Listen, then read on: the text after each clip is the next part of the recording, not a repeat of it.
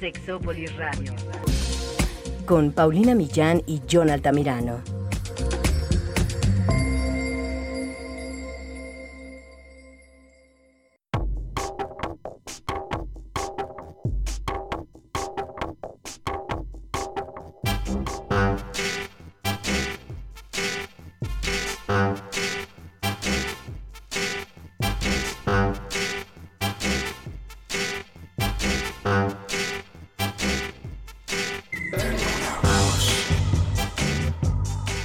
Las leyes siempre son un reflejo de pues la cultura, las condiciones de la sociedad, también los prejuicios, el conocimiento que tienen y son interesantes. Algunas son francamente graciosas, pero otras sí tendremos que saberlas porque a veces, y no voy a exagerar, pero nuestra vida depende de ello. El día de hoy hablaremos de un tema que no dominamos, pero por supuesto que tenemos a alguien que sí lo hace. Eh, hablaremos de leyes y sexualidad, que desde este Sexópolis se va a poner muy bueno.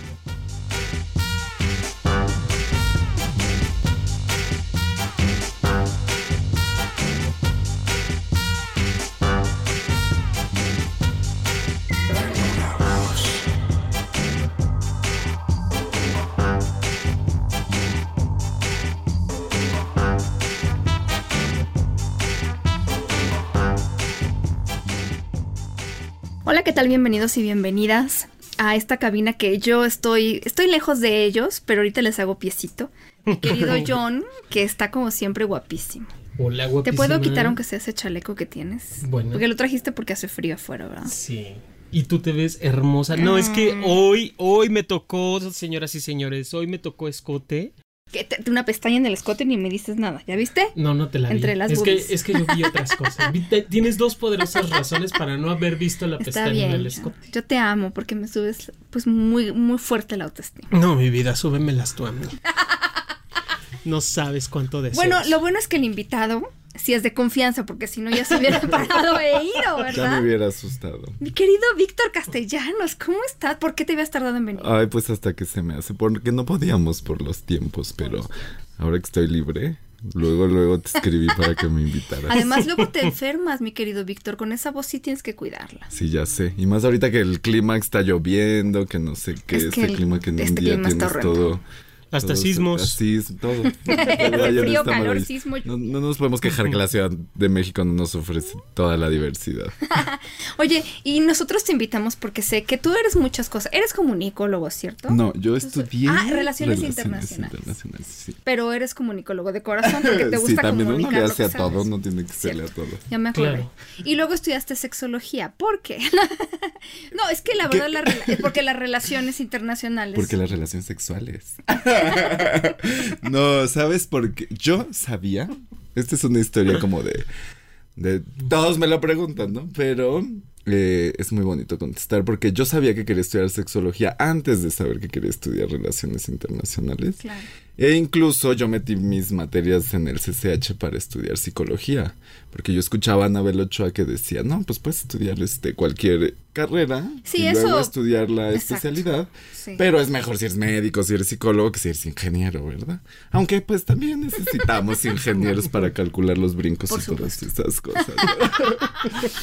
y entonces dije, pues ya que ya que estudié relaciones internacionales, me titulé, ya estaba trabajando y dije, ahora sí puedo meterme a estudiar esto que siempre. Sí, yo la verdad es que no, la, justo eso que dices es importante. Las carreras de las personas que yo conozco y admiro, no sé, para mí no son relevantes porque tú puedes saber mucho de algo porque te has metido en el tema. Y hay gente que estudió una carrera, pero luego le preguntas sobre la carrera que estudió y ya no es, se acuerda mucho, ¿no? Entonces para mí esas cosas por supuesto que yo soy de dar el mérito a quien, a quien merece. O sea, estudiar una carrera no, no es cualquier cosa, pero también me interesa que tú sepas, por ejemplo, en este caso del tema de leyes. ¿Por, por qué te interesó? Bueno, por cuestiones de derechos humanos. A ti te Sí. gustaba también mucho esa onda. Sí, relaciones internacionales, además como la sexología, se, se, se alimenta de diversas disciplinas. Y entonces, una de las disciplinas que en, en relaciones internacionales, en la carrera en el mundo, es derecho.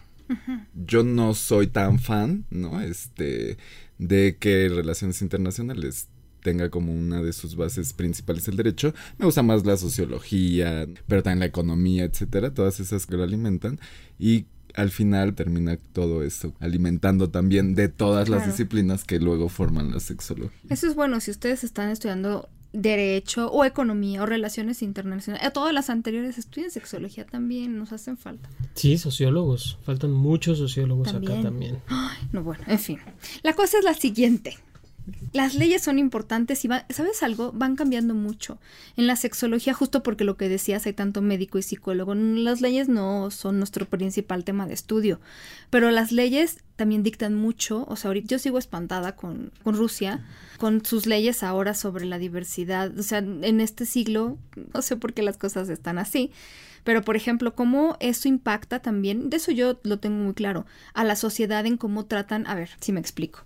Si yo estoy viviendo en un lugar donde la discriminación es una ley, no tengo problema en discriminar. Cuando la discriminación está prohibida, yo me- a lo mejor no cambio mis prejuicios sobre ciertos temas, pero me los guardo Pero para me mí. vuelvo un discriminador de closet que un Que yo sé que me encantaría que- que... toda la gente pudiera conocer más y que en la medida en la que uno tiene más conocimiento se abre a más cosas.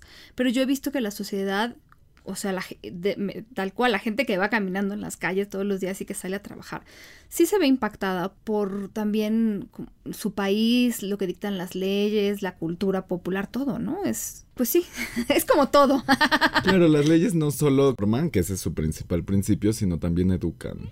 O sea, al final del día, hace 15 años, nadie hablaba de discriminar.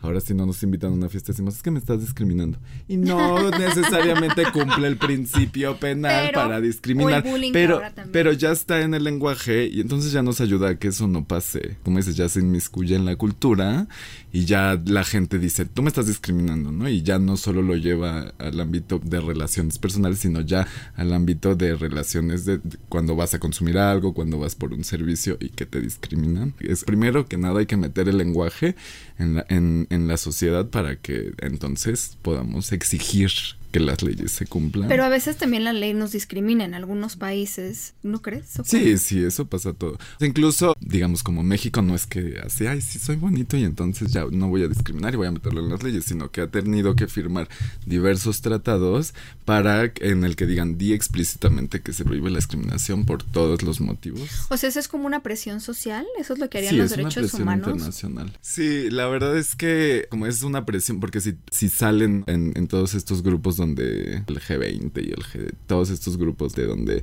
están metidos todos los estados, y si te dicen es que tú como país estás, tienes estos índices de, de, de violaciones a derechos de humanos, etcétera, de se vuelve un tema como escándalo. Nos volteamos a ver así de qué pasa en Rusia, qué pasa en todos los países del, del medio oeste, etcétera. Entonces ya ahí se vuelve el tema que le importa al Estado. Y no, no nada más como digamos mediáticamente, sino también porque hay capitales que llegan y que invierten si es que hay condiciones. Al final del día Excepto si eres ¿no? Rusia, que son groseros Sí. con la gente de la O- o diversidad China, sexual. No, ¿no? los rusos, pero- la política. digo, Sí, cuando también tienes el poder del dinero, ¿no? claro, puedes discriminar porque tengo dinero. Pero hay quienes no podemos darnos esos lujos. Pero eso está bien, porque entonces no nos corrompe el poder del dinero. Exacto. Platícanos de algunas leyes interesantes. Así hemos avanzado en México Sí. y en otros países, pero Sí, en México hay, hay una cosa interesante que, que es como característica, el matrimonio igualitario, por ejemplo, y el aborto. Me hace particularmente interesante en el sentido que hay estados que sí lo tienen regulado, legislado y que sí es permitido, y otros que no, en ambas. eso está muy En cañón. ambas. Entonces tú dirías, ¿y qué pasa, no? O sea, ¿qué pasa? Porque no es como, por ejemplo, la educación, que es en Para todos, todos, lados, ¿no? tiene Igual. que ser obligatoria, etcétera. La salud tiene que ser obligatoria. ¿Por qué en estos no? Porque se han pronunciado la Suprema Corte que la constitución política es neutral en ambos casos. Es decir, ni lo prohíbe Ah, ni lo permite. ¿no? Entonces cada estado es libre en nuestra, digamos, en nuestra organización como estado, como república, cada estado puede legislar y entonces por eso es que hay estados que sí, que no, el Congreso está diciendo que sí, que está diciendo que no. Si en un determinado caso la Suprema Corte dijera ya, porque por ejemplo la, la Comisión Interamericana ha dicho que es un derecho humano el del matrimonio y que no puede haber una figura que sea parecida como antes cuando empezó había las sociedades de convivencia, pero se les llamaba sociedades de convivencia, aunque era muy similar, pero no se les daba el nombre de matrimonio. Entonces dijo, no puedes Sí, darle... Y eso complicaba las cosas, porque, eh, digo, lo quiero nada más decir así de paso por si la gente decía, bueno, no era mala idea. No. Sigue no. siendo posibilidad. Pero, em, por ejemplo, si había muchas cosas, si tú ibas, ahora ya han cambiado, ¿no? Pero si en ese momento tú ibas al seguro social, este, realmente hasta el formato que te entregaban, pues solo, ¿no? Y era como, me parece que era complicar las cosas de más, porque entonces es- era obligar a todas las instituciones, tanto públicas como privadas, a hacer estos cambios. Y al final ya no quedaba tanta clara la diferencia para las personas y para estas instituciones y E ibas a ser señalado y ibas a Sí, tener un supuesto. trato diferenciado que podía ser discriminatorio. Oye, y en el caso de las sociedades, ¿cómo se les llamaba? O sea, era asociado, asociado. Pues sí. Porque Es, era- este, ¿cómo porque se no llama? puede Pepe y ser Toño. Pepe y Toño, no. Es que sí, el- vaya, el término de sociedades de convivencia dejó de usarse, creo, creo, salvo que tú me digas otra cosa, ya no es eh, aplicable, ¿o sí? Sí es aplicable, es una opción, pero es puedes tú usarla si eres Bueno, pero Sí. al final creo que nada más lo habían aprobado dos estados, que era Y era lo Chihuahua y único que tenían las personas, porque yo, yo me voy mucho tema, aunque no necesariamente, pero el tema, por ejemplo, cuando hubo toda la epidemia, ¿no? El surgimiento de la epidemia del VIH y el SIDA, todas las parejas que quedaron pues desprotegidas de patrimonios, etcétera, porque no había que te dijera a ti, yo construí, compré y pagué esto, la casa, el carro, lo que sea, y entonces está así, o sea, si la familia decían él, me lo quedo yo todo, se lo quedaban. Este, digo, o sea, ese es como un, un caso, digamos, como muy, muy reseñable, pero pasaba toda la vida. Entonces era hasta cierto punto una figura que ayudaba, que coadyuvaba, y que yo creo que ni siquiera es tan mala. Porque luego también la gente se casa para divorciarse, también, que se ha dicho.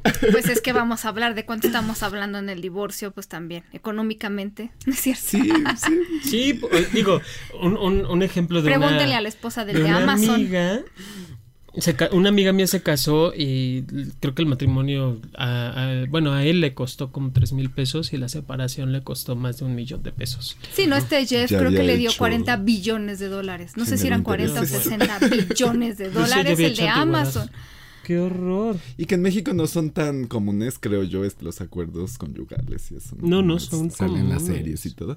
Pero aquí creemos que sí es para siempre, ¿no? Y entonces, como que no, no nos, no nos, este, siempre hay que pensar, o sea, aunque el, aunque el principio del matrimonio no es la separación, siempre hay que pensar. Por eso hay que tener a la mano un abogado o una abogada, porque siempre piensan re mal.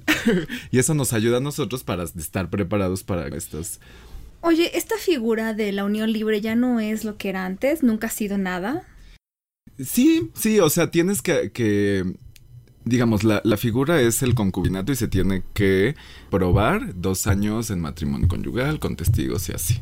Y sigue siendo válido para generar derechos y todo. O sea, como concubinos, aún siendo homosexual o, o lo que sea, con quien convivas bajo el mismo techo, siempre y cuando tengan el, el grado de pareja. Sí, hoy sí es así. Dos años. ¿Ya escuchaste? O un testigo también que, que- eso, tiene que haber gente que, que vaya como testigo y que diga, ah, sí, nosotros vimos que ellos se metían todos los días. ¿Qué pasa con la casa". edad del consentimiento? Porque es un desmadre. En todos los estados es diferente. Sí, sobre todo, ¿sabes? O sea, como tiene que ver con, por ejemplo, en, si no me equivoco, fue en 2015 que se aprobó la ley de, de los derechos de niñas, niños y adolescentes, que si no se, si no se nos olvida, fue Peña el que metió la, la ley así rapidísimo que quería que, El que presidente muy anterior. Ajá, el presidente Enrique Peña Nieto, y entonces pasó.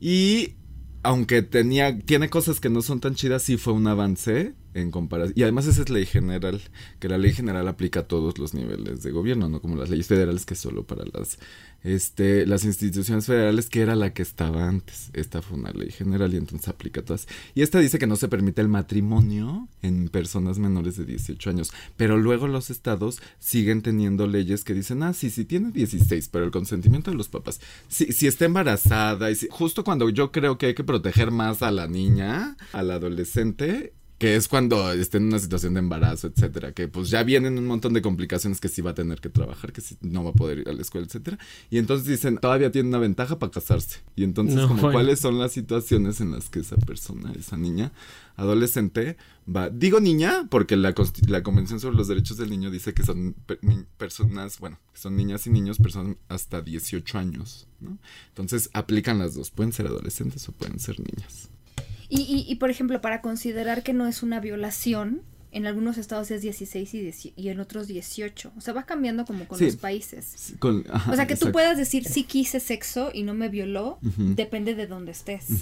Sí, aunque siempre, o sea, por ejemplo, en derechos humanos hay un principio que es el principio pro persona, que siempre tiene que, que verse la ley que más beneficie o menos perjudique los derechos de las personas.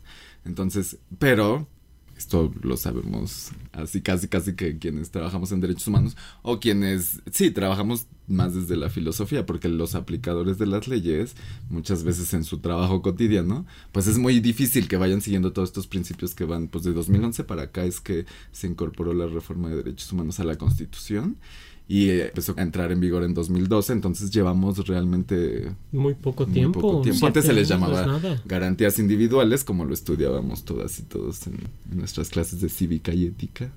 Pero ahora ya se llaman derechos humanos porque tiene que ver toda la filosofía que entran, que entran con todos los principios de el principio pro persona. Y entonces siempre, siempre hay, y más por eso les digo, acérquense a los abogados o a quienes sean estudiosos o estudiantes del derecho, porque van a ver por dónde darle a la ley para que siempre se proteja más a, Mm. a las personas. Ese es interesante, pero sí es un tema de discusión que a mí me gustaría que la gente que nos escucha tuviera alguna postura personal al respecto. Porque es un tema que no se trata como en otros países, esto de la edad de consentimiento. Y sí me gustaría que a lo mejor ustedes pensaran, pues, ¿qué sería mejor, en su opinión, que fuera, eh, pues, a los 16, a los 18? Hubo una época en que en un país fue a los 14. Y ahí es truculento porque dicen, por ejemplo, ¿no? Pensando en el tema de... Uno de los temas, pues, especial, de especialidad para mí y que me encanta es de infancia y adolescencia. Y entonces siempre cuando dicen, ay, es que ya los niños ahora a los 16 ya roban y ya, ¿no? No, entonces bueno. ya que los metan a la cárcel, ya no que los metan a estas comunidades antes que se llamaban tutelares, ahora se llaman comunidades para adolescentes, ya no que se metan a estas comunidades, sino que directo al reclusorio ya no salgan este, sino que la sentencia común como una persona mayor de 18 años. Pero cuando se les dice, no, pero es que todavía no tienen la madurez para tomar buenas decisiones, hay como una Sí, doble sí, es una doble di- discurso. Y entonces si discutimos también, por ejemplo, bajar la edad para elegir, sacar tu credencial de lector, tener todos estos Sí, son grandes para algunas cosas. sí, Para eso sí no, pues no, no. Y por Ni ejemplo, para el tema del beber, pero- ¿cómo es que la gente mayor fueron quienes votaron por Sí, el salir y las personas jóvenes Claro. fueron las que vot- y hay como muchos Saben temas, decidir pues, para algunas cosas y, Y para, otras no. no. Pero por eso, o sea, yo no tengo por qué decirles qué pensar, pero sí sería bueno que tuviéramos una posición, porque creo que es algo que se va a seguir discutiendo con el tiempo y cada vez más. Entonces sería bueno también. Y ahora, antes muchos delitos se agravaban si eras una persona homosexual, ahora eso ya cambió. Eso también me parece un avance. Sí, era discriminación. O sea, como porque iba a ser O más sea, grave si eres gay. Robarte una manzana. Para que se cumpla el tipo penal o la violación a derechos humanos tiene que haber una diferenciación por un motivo que puede ser la orientación, la- el origen étnico, todo esto que se llama categorías sospechosas, que tenga como fin el menoscabo de nuestros derechos. Entonces, cuando hay eso, una acción que te diferencia, o una omisión por alguno de estos motivos que lleva al menoscabo de tus derechos, es cuando estamos hablando de una discriminación. Y en este caso, de un agravante por ser homosexual, pues claro, es un trato diferenciado por un motivo de este, que es el caso de la orientación, que tiene como resultado el menoscabo de tus derechos, que es que se te agrave la pena, ¿no? Que te metan más tiempo a prisión, cuando incluso las, la- los convenios internacionales todo, hablan de que se te mete en un centro de readaptación el menor tiempo posible y que se te readapte, ¿no? Cosa que en México pues, estamos un poco lejanos. Víctor, platícame un poco de los eh, delitos sexuales. Pues está, por ejemplo, eh, la pornografía cuando es este, forzada o cuando es una persona menor. Sí, tiene que haber una denuncia, casi siempre en esos casos. Y, y incluso los, el Código Penal, en este caso del, del Distrito Federal, tendría que decir ahí, este, eh, ¿se persigue por querella o se persigue de oficio? Por querella es cuando hay este, Una denuncia. una denuncia. Y de oficio, pues es cuando, por ejemplo, si sale una nota, si alguien del servicio, personal de salud dice, ay, es que yo sé que esto está pasando, y entonces ya la autoridad está obligada a seguir la investigación y hasta donde termine. O sea, no hay... ¿Y hasta, y hasta qué edad es como considerado que el, el- la exhibición o la, o la exposición a la pornografía es un, un acto de violación? Pues as- las eh, en general la legislación habla de 18 años hacia abajo y muchas veces es el es también un agravante la edad. O también la si es una persona con discapacidad, aunque sea mayor de 18 años, pero, o sea, se habla que no tenga total consentimiento sobre sus elecciones, ¿no? Porque una persona con discapacidad puede tener la posibilidad de decir que sí, pero no tener como toda la dimensión de lo que significa el sí. Ah, es que eso del consentimiento qué difícil también se ha puesto, ¿cierto? Porque mm, es, es, mucho más complicado. Yo les puse algo en Twitter. Es más complicado que solo decir que sí, desgraciadamente. Eh, como este tema, yo lo digo, no sé si tuvieron la oportunidad de leer este artículo que yo les puse en Twitter, pero una de las autoras, que es Laura Lecuona, ella hablaba sobre, por ejemplo, alguna vez en YouTube, y ustedes lo pueden buscar porque salió y se tradujo con, aunque sí, se tradujo a muchos idiomas o se subtituló. Esto de la taza de té, ¿Te acuerdas que mm, era cómo explicar a las personas el consentimiento si tú eres una, si te vas a tomar una taza de té? Entonces, eh, te decían, pues para que entiendas el consentimiento, si la persona no quiere una taza de té, pues no se la vas a meter por la nariz. Cuando si está inconsciente, tampoco, ¿no? Y era gracioso y servía el propósito para el que fue creado, pero es más complejo de eso. Ya no solo lo decían estas dos escritoras, sino antes también ah, yo había leído otro artículo que decía mm, que le parecía bien la analogía de la taza de té, pero que era más bien como un pedazo de pastel. Decía, porque a ver, vamos a suponer que lo mismo, ¿no? Jonathan va a mi casa, yo le digo, Jonathan, ¿quieres un pedacito de pastel? Y él me dice que no, y entonces yo no se lo voy a meter por la nariz mientras está dormido, pero las cosas no funcionan así. ¿Qué pasa si yo le digo, ay, Jonathan, pero tú sabes lo que me tardé en conseguir este pastel? Yo sabía que te iba a gustar y por eso te lo traje manipulas. Ajá, yo por eso te traje el pastel, porque además no sabes, era el último. Es más, llegó una señora y se lo, se lo peleé a la señora. La, la, dependiente no sabía quién dárselos. Yo se lo peleé porque dije, a mi amigo le va a gustar. Entonces yo empiezo con un chantaje. O él, solo es un pedacito. Ay, ándale, un pedacito. No celebramos mucho el día de tu cumpleaños con pastel. No me vas a venir ahora con que no quieres. Entonces yo empiezo con el chantaje. Entonces no te lo metí por la nariz. No te lo metí mientras estabas inconsciente, literal, por ningún lado. pero, pero, pero usé, exacto, ¿qué me faltó? Usé todas las estrategias posibles para... Entonces tú terminas diciéndome que sí. sí, claro. Claro, pero a la vez por dentro estás de pinche Paul, o sea, no quería pastel. ya no quiero pastel. Y ni me gusta. Y ni me gusta, y a lo mejor lo pruebas y no te gusta y ahora te lo tienes que, que comer porque no. Entonces, mm, es mucho más complejo que solamente decir que sí. O sea, tiene que haber una intención de las dos partes, tiene que haber un deseo. Un deseo, esa es la palabra, un deseo real de las dos partes, porque también lo que proponían estas dos otras autoras feministas es cuántas mujeres, y eso es una realidad, y yo voy a agregar hombres, aunque me peguen cuando me vean, pero cuántos hombres y mujeres, porque yo conozco varios, terminan cediendo cuando es, y si no quieres, voy a decir que eres gay, y, y, si no quieres, eh, claro, entonces terminas diciendo que sí, pero ¿qué implica ese sí? Que eso es un tema del que van a estar oyendo mucho y que tiene que ver con ética relacionada con la sexualidad. Es mucho más complejo que solamente decir sí o no. Em, porque puedes estar diciendo que sí, cuando en realidad yo ya sé, o, a lo mejor me dijiste que no, pero yo sé que si te sigo sirviendo whisky en algún momento. pastel. Pastel. Exactamente. Sí, es muy complejo. El, abuso o la, línea es muy, muy delgada. Incluso por eso cuando se empezó a hablar, por ejemplo, del abuso en, el matrimonio, del abuso sexual y la violación dentro del matrimonio, muchas mujeres se sorprendieron, ¿no? Porque fue de, oh, no es posible, eso lo vivo yo todos los días. Por supuesto. Porque son temas que no se hablan. Además, y antes eso no, o sea, yo, no iba a pensar jamás que mi marido podía violarme. Claro, Y, y además hay otra cuestión muy importante, el género el factor género también es muy, muy delimitante en el tenor de, y no sé si lo vean así, conozco el caso de un chico que fue abusado sexualmente por la mamá de la novia. Eh, fue un acoso muy fuerte, estuvo días el chico dejó de hablarle, ya no quería ir a ver a la, a la, novia. Pues y la señora era de, por favor, dejas ir a tu hijo para que vaya con mi hija no sé dónde. Y obvio la hija no estaba. Y la mamá, ándale, vete. Y el chico llegó un momento en el que le dijo a su mamá, ¿no? De, es que me pasa esto, esto, esto, me está agarrando, me está tocando, quiere besarme, se acerca demasiado, me pega sus pechos. El chico ya muy, muy nefasto fueron al, Ministerio Público y no levanta, no procede. Porque, sí, porque es mujer a hombre. ¿Qué esperas? Claro. O sea, como que tú, se te está ofreciendo. Que tienes esto y no lo aprovechas. ¿no? Claro. Sí, cruza por todos lados cruza el género, siempre y en todo. Eso es terrible este, porque no siempre, ahí es donde ya este se cayó la sopa, mi querido Víctor, en cuanto a no, o sea, cuando buscamos el beneficio de las leyes, ahí es donde nuestros prejuicios hablan, porque al final las leyes las construimos nosotros. Y, las, operamos nosotros.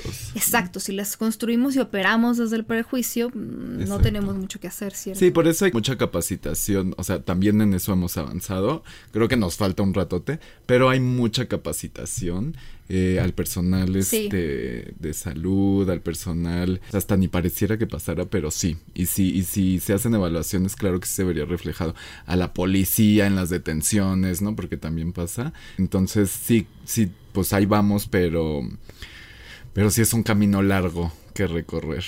Y también hay otros delitos, por ejemplo, de lo que hablábamos un poco con el consentimiento del estupro, que es un, un, delito en donde es una persona mayor de edad, tiene relaciones sexuales con una persona menor de edad. Y ahí la particularidad es esto, que en cada estado es distinta la edad. En algunos a los 16, a los otros a los 17, otros a los 18.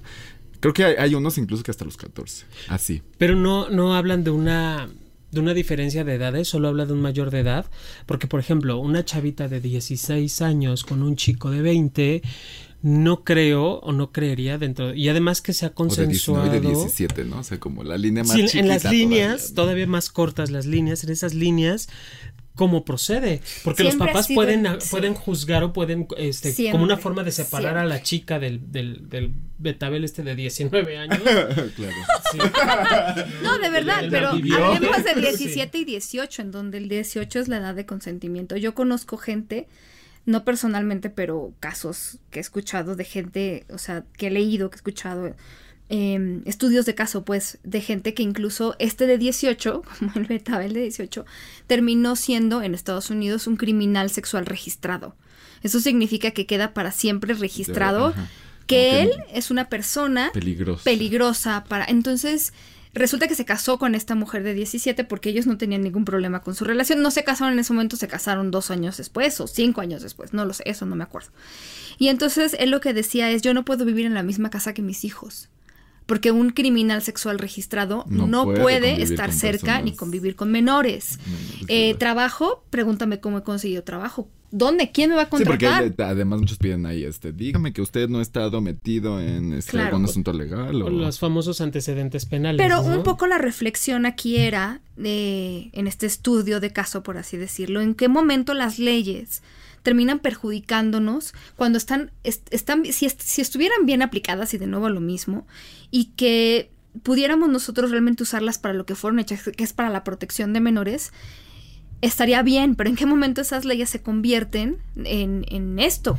Claro, como el caso de, de, la mujer que te comento. Sí. O sea, que el, el juicio sigue, digo, estuvo muy bien, iban avanzando súper bien, hasta que se dan cuenta que era un hombre, o bueno, un menor contra una señora, una señora de casi 40 años y el menor de 16. O sea, su novia de 16, 17 años eh, era la pareja, no la, señora de 40. Allí sí tendría, tendría que estarse aplicando este tipo de, de sanciones, pero es mujer. ¿Cómo? Pero es hombre. ¿Cómo crees? Eso no existe. No se habla nunca de un abuso sexual a varones. Cuando muchísimos hombres, queriendo o no, han vivido, y principalmente varones heterosexuales o en relaciones heterosexuales, es decir, con una mujer adulta, están teniendo relaciones sexuales sin consentimiento, sin aprobación y sin aceptación. Esto que dices, ¿no? Del, del pastel. Después de que te doy tres, tres, este tres, tres bebidas, ¿no? Te las tomas y ya estás más mareadito, entonces si ya le traes al pastel. o este chantaje emocional, claro. O sea, este chantaje emocional que también está muy fuerte, que no ha sido tipificado, que no está visto y que tampoco, a menos que sea al revés, obviamente, un, varón, un adulto, un hombre con una niña. Claro. O con un niño. Claro, también creo que es más común un varón mayor, ¿no? Con niña o niño, ¿no? Creo que hay como que... Sí, yo creo que también, o sea, como no perder de vista la desventaja en el que las mujeres han vivido y que claro que hay casos, pero históricamente y por no sé cuál sea el porcentaje, pero porcentualmente estoy seguro que es el mayor como de los casos, pero no significa que no pasa también de mujer a hombre, ¿no? O sea, Por como supuesto. que el abuso y la falta de consentimiento y que revisarlo. Y que también creo que en esto del consentimiento, incluso entre parejas, revisar, sí, casi que como en el TV Notas así de mi pareja me insiste para que haga esto y termino accediendo, o sea, como... Es muy importante, claro. Y no estoy diciendo que si tú terminas accediendo, él o ella tiene derecho a hacerte lo que sea. Ojo, no. Claro que no. Pero sí me gustaría que entendiéramos todas, hombres y mujeres, que no, a ver, eh, revisar un poco también nuestros sís y nuestros nos. Eh, también en ese, no porque sea nuestra culpa, nuestros límites, pero a ver, yo no tendría por qué decir que sí, solo porque ya me insistió 525 veces que diga que entonces y que ya me chantajeó. Más bien, si yo estoy viviendo esa situación en la que me está insistiendo y me está chantajeando, eso se llama violencia. Y más bien lo que hay que revisar es la relación. Porque entonces esa persona está usando violencia y está usando manipulación y esas son estrategias violentas. Eh, no porque sea tu culpa, sino porque creo que, como estas señoras que decía Jonathan, que un día se dieron cuenta de que sí, que su marido las podía violar, pues sí, también nosotros podemos estar viviendo, viviendo violencia sexual y eso no implica que nos hayan puesto una pistola en la sien, sino que estamos Claro. realmente de alguna manera obli- siendo obligadas. Sí, que la violencia tiene matices. Y luego otro delito que tiene que ver con sexualidad, ya ves que por eso me encanta, es el, o sea, no me encantan los delitos, sino me encantan El los sexo, temas no el meterme. tema, sí, sí. el sexo también. El adulterio y la bigamia, que parecieran ser lo mismo, No. pero no lo son. Creo que ya son muy pocos los estados que consideran el adulterio como un delito. Porque casi que lo tienes que encontrar en, en tu Infraganti. cama, infraganti, sacar fotos, así eran. Que tenía que ser súper probado. o sea, no, pero y tenía ¿cómo que haber ¿Cómo los ruido, encontré? ¿no? O sea, tenía que ser escandaloso. Como que estaban cuidando, el bien como a cuidar, el bien jurídico a tutelar, era la decencia. Y luego dijeron, no, no, eso no. ¿Eso qué? ¿para qué no? Y entonces en, en Ciudad de México se quitó, aunque todavía hasta el año pasado en el Estado de México seguía así. Entonces decían que lo que en el Estado de México era un delito, en Ciudad de México era un deleite. Oye, y sí, bueno, no sé si sepas, pero antes era adulterio, pero y también si tu, si tu pareja, tú tenías sospechas de que era bisexual. ¿Era adulterio? No. Sí, o sea que si yo Ah, como mujer en el Estado de México tenía sospechas de que mi marido era bisexual, ya con eso podía yo divorciarme. Hazme tu favor el divino prejuicio. Pero bueno, eso lo Sí, averiguaré. incluso, este, creo que un motivo también del, del divorcio es no haber consumado el matrimonio. Ah, bueno. ¿Qué es eso? Explícame. No haber, no haber tenido sexo. Ay, o sea, Después ¿y- de- entonces tú puedes regresar y aborta la misión, señor juez, por favor. ¿Cómo chingados vas a comprobar eso? Ay, o sea, pues si yo quiero es- joderle la existencia a mi pareja y voy ante el juez de no ha consumado el acto de amor. Es que como en la, de- la película de ¿Cómo? Nosotros los Nobles, ¿no? Este, el matrimonio es una institución. Y a quien le gusta vivir en las instituciones. No, a nadie. Y, y- y mira, fíjate, justo eso que me estás diciendo me lleva a otro delito, que es el peligro de contagio. Que ese, Qué buen delito. que, que ese, que no sé qué opinión les merezca, pero yo estoy totalmente en contra. Sí. Porque justo, por ejemplo, cuando es, o sea, si yo digo, es que esta persona sabía que vivía con VIH o con, ya con el síndrome, el SIDA, este, y aún así tuvo relaciones sexuales conmigo sin protección. Entonces casi que me contagió, este, así ah, como... Claro. Aunque en el momento yo te lo hubiera dicho y te hubiera puesto condón y lo que sea, Y que además, o sea, como el cuidado es de ambos, ¿no? Hablando de consentimiento. Nadie te, ajá. Yo sé que hay, no, o sea, es claro que hay gente muy hija de la mm, que sí va a ir a hacer esto. Digo, también es un mito urbano, es mucho más mito urbano que en realidad, pero sí ha habido gente así. Sin embargo, por eso nuestra Ya salud estás es pensando nuestra. como abogada. Claro, pero nuestra salud es nuestra, nuestra responsabilidad Sí. es eso, solo mía. A es- mí me toca tutelarla, ¿no? O sea, cuidarla y todo. Y entonces, en este caso, por ejemplo, si, si ambos ya, ya vivían con vi- VIH, ¿cómo lo compruebas, no? Que es la pregunta. O sea, habría, habría que hacer quien saque batería de estudios, ¿no? Así como... Y en el todos IMSS, los y de aquí a que te den cita, ¿no? Y luego que ya el Seguro Popular ya lo metieron a no sé dónde. entonces, de aquí a que te den cita, ¿no? O sea, pues ya... No, no, no, no, claro. Y entonces todo es... Pero no es delito entonces, o sí lo puedes Sí, comprobar. Si es sí, delito. Sí. Incluso en el de Guerrero Maldición. dice explícitamente, si tú teniendo una este enfermedad contagiosa, incurable, o sea, tiene que tener todos estos Mm. este O sea, VIH, básicamente. No, dice SIDA. En el Código Penal de Guerrero dice sí. Ay, Guerrero. En muchos otros Ay, no lo dice, pero sí, sí tiene el título de peligro de contagio. Eso lo googleamos en cualquier lugar y sale peligro de contagio. Poco más si ponen, y si eres un... Y es agravante si es incurable y esa, ¿no? O sea, como A ver, entonces gente Por de. Guerrero y de otros lados, con mayor razón tienen que usar condón. No les vayan a imputar un crimen que ustedes no sabían que era crimen y que es una... ma- mm. Pero, a ver, va, o sea, sí entiendo perfectamente que pueda ser un, delito porque también los hay, digo, para salvaguardar a los que de verdad no se dieron cuenta, está chingón, qué bueno. La única forma que hay de poder detener todo esto y que no esté este tipo de, de, de leyes extrañas, porque es una ley extraña, es aprender, es conocer, es tenemos que hablar del tema, tenemos que hablar de sexualidad y, y no sé si, si lo tengas contemplado el día de hoy, sino para que regreses, pero todos, por ejemplo, todas las prácticas de BDSM que no están legisladas, ¿no? Todas las prácticas swingers que no están registradas, que no son bigamia, que no son, este, ¿cómo se llama la otra? El adulterio, todas las prácticas poliamorosas que tampoco hay ningún régimen legal que los proteja. la como- bigamia es como- delito. La bigamia sí, ¿por qué? Y el, del, el adulterio creo que cada vez, o sea, en Ciudad de México... Y cada no vez se están quitando más. Y, porque- si no es que ya lo quitaron en todas partes. La bigamia, ¿por qué sí? Porque tú vas y te vuelves a casar. Es mentirle a ok, una autoridad. Ah, bueno, Entonces, claro que ahí el- tiene como todo lo... Pero incluso era peor en el Estado de México el castigo para la- el adulterio que la bigamia. Eso- ¿Pedradas? ¿No es cierto? Sí, la lapidación.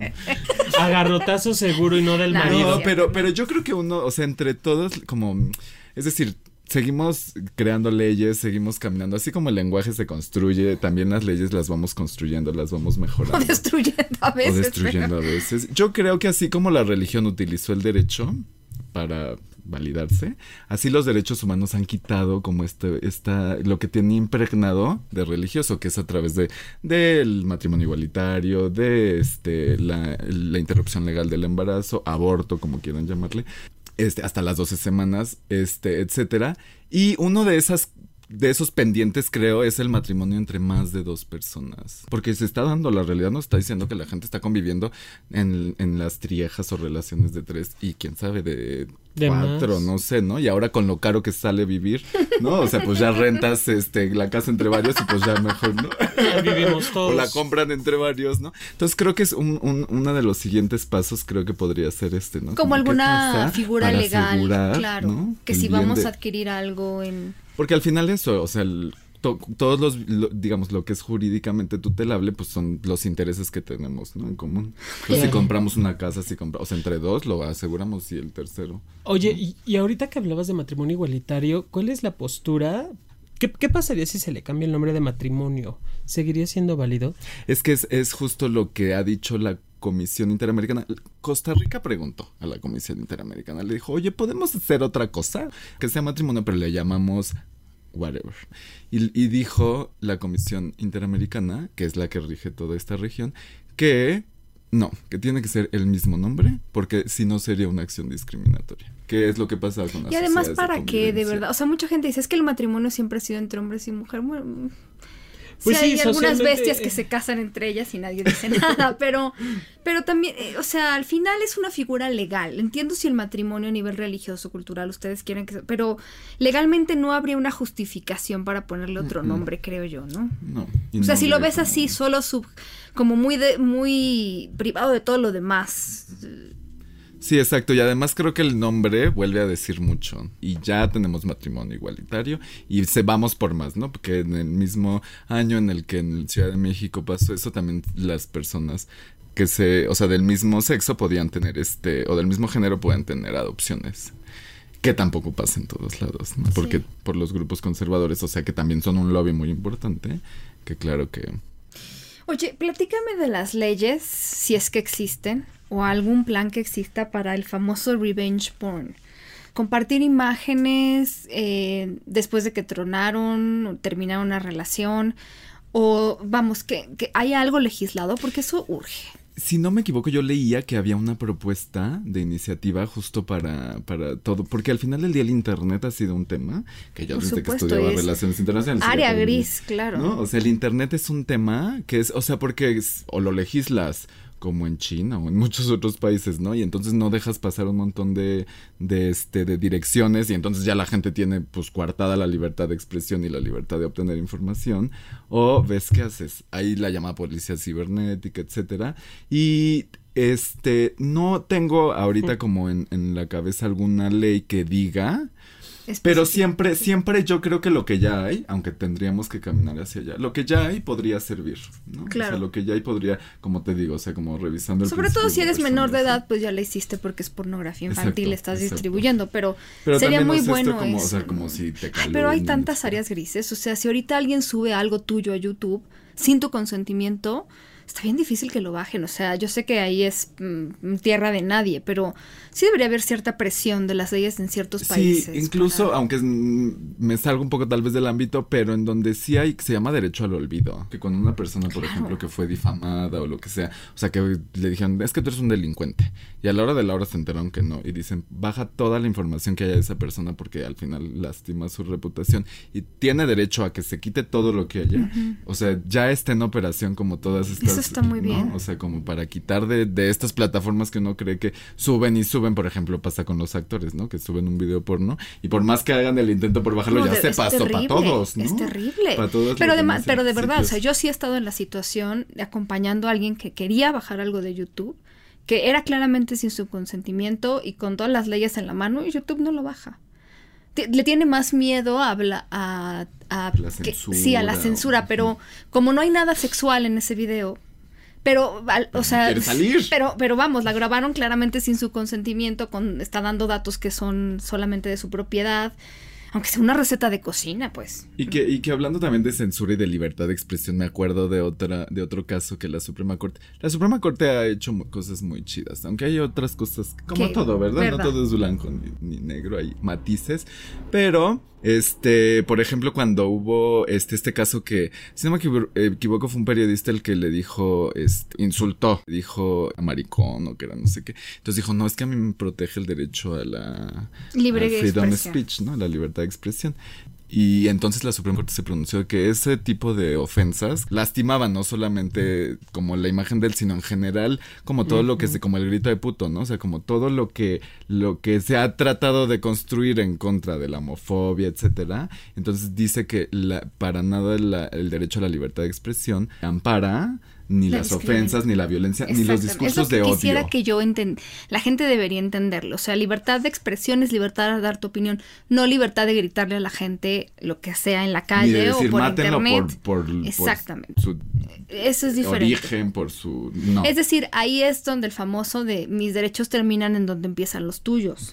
Y yo no tengo por qué, si un día te levantaste de mal humor, tener que oírte decirme 7500 insultos porque hoy estás de humor para decirme todos los insultos que se te ocurran, ¿verdad? Eso no es tu derecho porque sobrepasa los míos. Claro, y aún así, por ejemplo, yo estaba leyendo recientemente, que seguro a ustedes les encanta, el libro de el, es el vampiro de la colonia Roma. Roma, ¿verdad? Y entonces este fue censurado en no sé en qué países, incluso en Europa. Entonces, claro que, que digamos, vuelve a ser, no, no todo es ni, ni, negro ni blanco, son matices, ¿no? O sea, ni, ni, ni tanto que, que, queme al santo, es decir, este, claro que es importante garantizar el derecho a la libertad de expresión para todos estos temas, pero jamás, y creo que hemos tocado el tema de violencia en este programa, creo que jamás la violencia entra ni en el consentimiento, ni en el, la libertad de expresión. un derecho de nadie, claro. Oigan, y, y, mm, les quiero platicar de algunas leyes muy extrañas, aunque hagamos otra parte de este programa, porque tienes que venir a platicar de los derechos sexuales y reproductivos, que la gente no conoce que tiene derecho a coger, digo, a coger bien,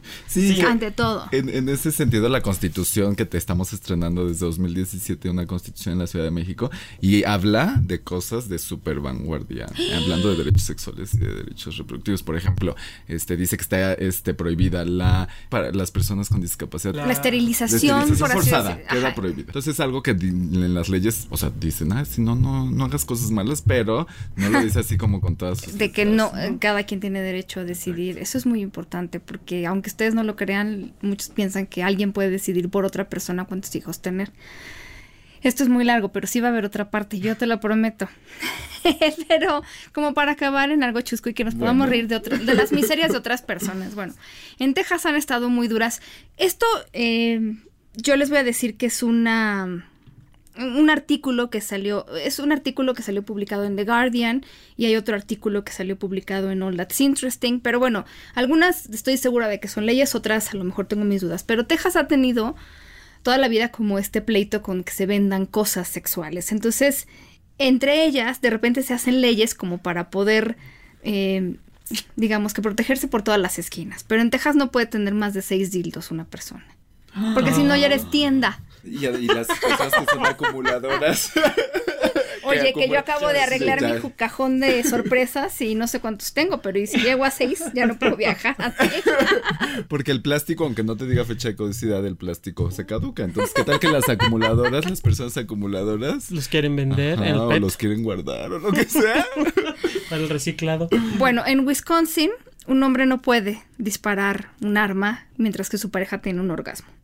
Estas leyes luego surgen por algo que pasa. Entonces sale el parche como para, bueno, ya pasó una vez, no queremos que pase, entonces hacen alguna ley. O a lo mejor es que el- ella tenía orgasmos muy largos y así se podía amparar. Ok, en Polonia, hasta donde está en indie100.com, no se puede tener sexo con animales más de tres veces. Bueno, más bien a partir de tres días delito.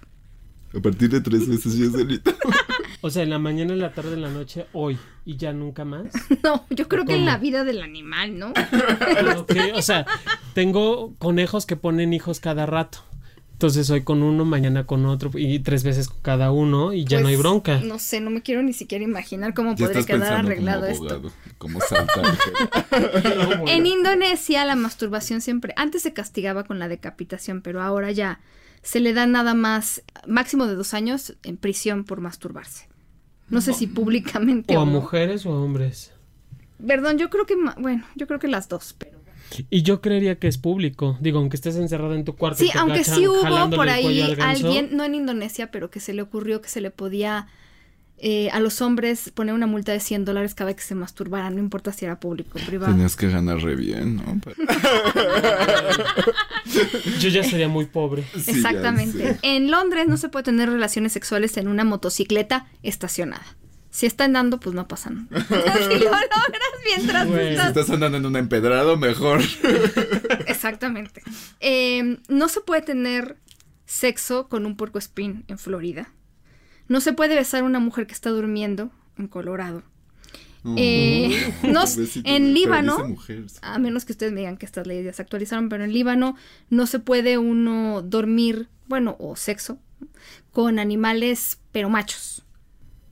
No sé de las hembras, si las hembras están Oye, el permitidas. género también les importa mucho. Sí, claro. Ok, en Birmingham, en el No Reino Unido, no puedes tener relaciones sexuales en las escaleras de una iglesia después de que se pone el sol. Antes, Antes sí. sí. Estamos pensando como abogados. Eso no sé si está bien Estamos o está viendo- mal. ajá, viendo por Eh, nuestro principio pro persona. En Minnesota no se puede tener sexo con un pez mientras sea pez, esté vivo, pero, pero si ya es pescado y está muerto, ya. Ya, no. puede. Ya no se pudo. Ya cuenta Ay, como necrofilia. ¿Qué pedo? O sea, me puedo echar al lago a tener sexo Ajá. con los peces, buscar un. Ah, Luisiana es uno de los cuatro estados en donde es la, legal la necrofilia. Puedes tener sexo con un muerto, sin embargo, el sexo oral y el sexo anal con el cuerpo sí está prohibido. Pero lo demás que le quieras hacer, pues sí. Es que no sé qué me asusta más, que esté permitido o que solo esté permitido un tipo de... Tenemos que seguir hablando porque no tocamos el tema de la necrofilia y ya quedas vuelto a invitar, mi querido Víctor. Ah, yo encantado de venir. Además, ahorita viene de muy serio, pero ese Víctor, ese Víctor les puede poner una arrastrada con los famosos dobles sentidos y los albures mexicanos. Sí, A, a Jonathan no le va a pegar una arrastrada, a mí sí. Pero no me importa. Víctor Castellanos, te agradecemos mucho que, que hayas venido. Yo sé que te quedaste con más cosas, pero como no tenemos tiempo, tenemos muchos programas. Ah, yo encantado de venir. Más bien, muchas gracias de estar aquí, de ¡Eh! aprender con ustedes. Y no me vayan a reclamar, lo programamos pronto. Porque lo, ¿Y dónde está Víctor? Ya, ya pasó la primera parte, ahora queremos... en- si puede la próxima semana y si no lo invitamos en otro momento, ¿verdad? Sí, y también que manden sus dudas ahí. Por favor, porque podemos aprovechar esto. Sí, por favor. Sí. ¿A dónde te podemos encontrar, Víctor? ¿En Facebook, en Twitter, en Instagram? En Facebook, Víctor Castellanos Lemos. En Twitter, guion bajo Vic Castellanos. Y también en Instagram. guion bajo vi castellano. Muy bien. Perfectísimo. Pues nosotros les mandamos como siempre la recomendación de que se porten mal, se cuiden bien y que se pongan un beso donde más les guste. sí. Y hasta la próxima. Un beso. Chao. Sexópolis Radio. Síguenos en Twitter, arroba sexpaumillán, arroba sexólogo-yaco.